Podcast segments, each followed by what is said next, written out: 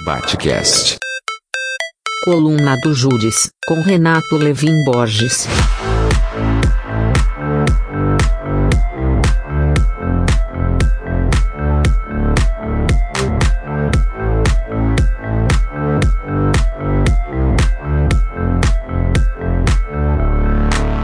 Hoje eu vou pedir licença para falar de algo relacionado a uma paixão minha ligada ao futebol e que algumas pessoas que não gostam de futebol ou torcem para outros times, talvez numa leitura mais apressada, acharão que esta coluna é sobre futebol ou sobre o time que eu torço, o Grêmio. Em verdade, não é sobre isso. É sobre diversidade, é sobre política.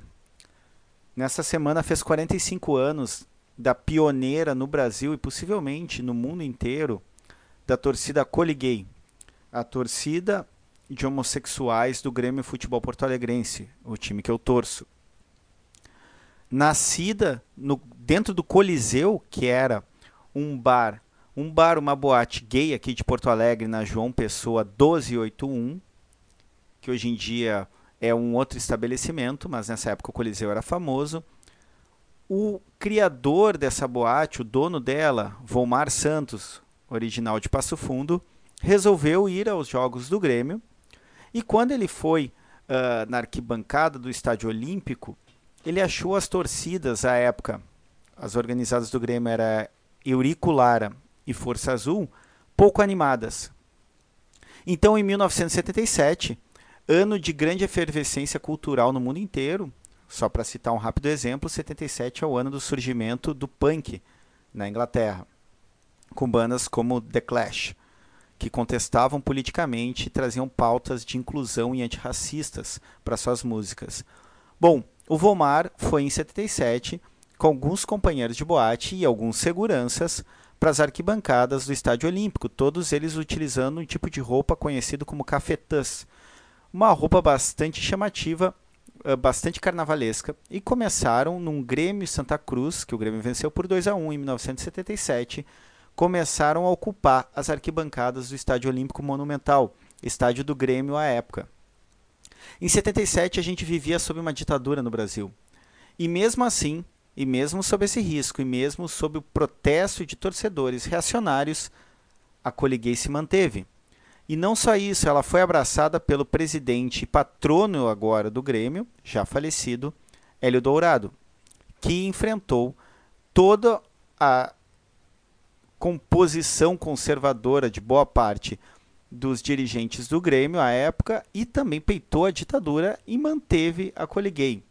A Coliguei ela, se teve, ela teve ativa de 77 a 79 e se manteve mais ou menos ativa até o ano de 1983, quando Volmar vai voltar para Passo Fundo e vai cuidar da sua mãe uh, lá na cidade do interior do Rio Grande do Sul.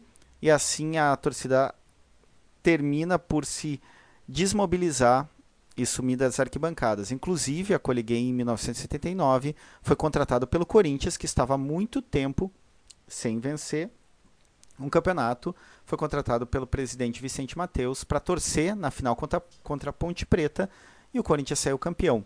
A Coliguei, inclusive, ela se estabeleceu no Grêmio com a fama de pé quente, porque o Grêmio vinha de muitos anos atrás da hegemonia do Internacional, perdendo todos os campeonatos gaúchos, que à época era basicamente o que se disputava aqui, né? O Internacional vai ser campeão brasileiro em 79. Então, o grande título do ano para Grêmio e Inter, os grandes rivais do, do sul do Brasil, era o Campeonato Gaúcho. Depois de perder o Campeonato Gaúcho por anos seguidos, se eu não me engano foram sete ou oito anos, em 1977, com um gol de André Catimba e a Coliguei na arquibancada, o Grêmio se sagrou campeão, saindo dessa fila longuíssima de títulos e marcando uma virada de página na história da própria instituição, porque a partir dali do fim dos anos 70 o Grêmio vai constituir um grupo de, de jogadores e de direção técnica que vai em 81 se sagrar campeão brasileiro pela primeira vez. Em 1983 vai ser campeão da Libertadores da América pela primeira vez e campeão mundial em Tóquio contra o Hamburgo da Alemanha. Mas o que importa nessa história, além de vangloriar e prestar minha homenagem à Coli Gay, a pioneira torcida gay do Brasil e do mundo, que por sorte, pelo menos sob minha perspectiva e de muitos e muitas, por sorte, se deu na arquibancada do Grêmio, mostra duas coisas, me parece, para nós que são motivo de reflexão política. Em 77 era mais plausível nós termos uma torcida abertamente gay do que em 2022, num Brasil totalmente fascistizado até seus ossos.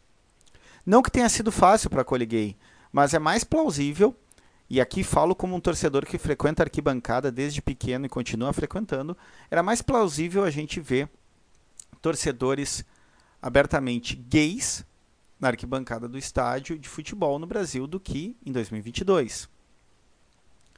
O outro aspecto que me parece importante a gente considerar em, em se tratando da coliguei é a complexidade das relações em, em, entre preconceitos, porque nós no Grêmio temos uh, historicamente muitas questões e, e casos de racismo. E uma leitura simplista da realidade, eventualmente muito enviesada por um clubismo que se pretende uh, ler o mundo como preto no branco e assim se vangloriar por contraposição do tipo: se tu usa camisa A, tu é racista, se tu usa B, automaticamente tu é moralmente mais elevado e um antifascista completo, o que é uma coisa com, totalmente sem sentido e descabido. Inclusive, é lamentável do ponto de vista político e concreto se valer de uma distinção tão simplista por questões clubistas para se sentir melhor, mas o que nos ensina é que a realidade ela é bastante complexa. Então nós que somos um clube que teve figuras históricas negras como Everaldo, Lupicínio Rodrigues, Bombardão, dentre outros, ou como nosso próprio ah, treinador atualmente, Roger Machado, e tivemos inúmeros casos de racismo, também somos o ninho nascedouro da primeira torcida LGBTQIA+, deste país, que nessa semana completou 45 anos. O que quero dizer com isso é, não é um acerto histórico anular outros erros históricos, como ter tido uma torcida gay anulasse todos os casos de racismo. Não é isso. É a complexidade das relações que nos formam e que constituem os sujeitos e que toda generalização que se baseie, baseie numa característica física, numa circunstância como ter nascido na cidade X ou Y, no estado X ou Y, torcer para o time A ou B, ou ser filiado a uma organização A, B ou C, salvo quando são organizações fascistas, nazistas, racistas abertamente, obviamente, toda generalização ela não só é errônea, ela não só é burra, como ela prejudica o embate real com esses problemas, encarar essas questões e tratar da natureza humana e de suas complexidades, que é aí, nos afetos, nos desejos, nos ressentimentos, na educação, é aí que a gente tem que incidir para transformar sujeitos racistas, homofóbicos, transfóbicos, lesbofóbicos, todo tipo de preconceituoso em pessoas mais abertas à diferença e, portanto, mais éticas. Deixo aqui então minha, meu orgulho de me sentir como um torcedor gremista antifascista, um pouco filho da Coliguei. E também dessa página bonita do futebol brasileiro e do meu Grêmio, mas é uma página bonita de inclusão. E como nós sabemos, e o Brasil de Bolsonaro nos mostra, nenhum direito, nenhum avanço é garantido. A luta ela tem que ser constante porque os retrocessos acontecem. De todo modo, essa é a coluna do Judes de hoje. A Coliguei faz jus ao apelido do Grêmio. Ela é imortal.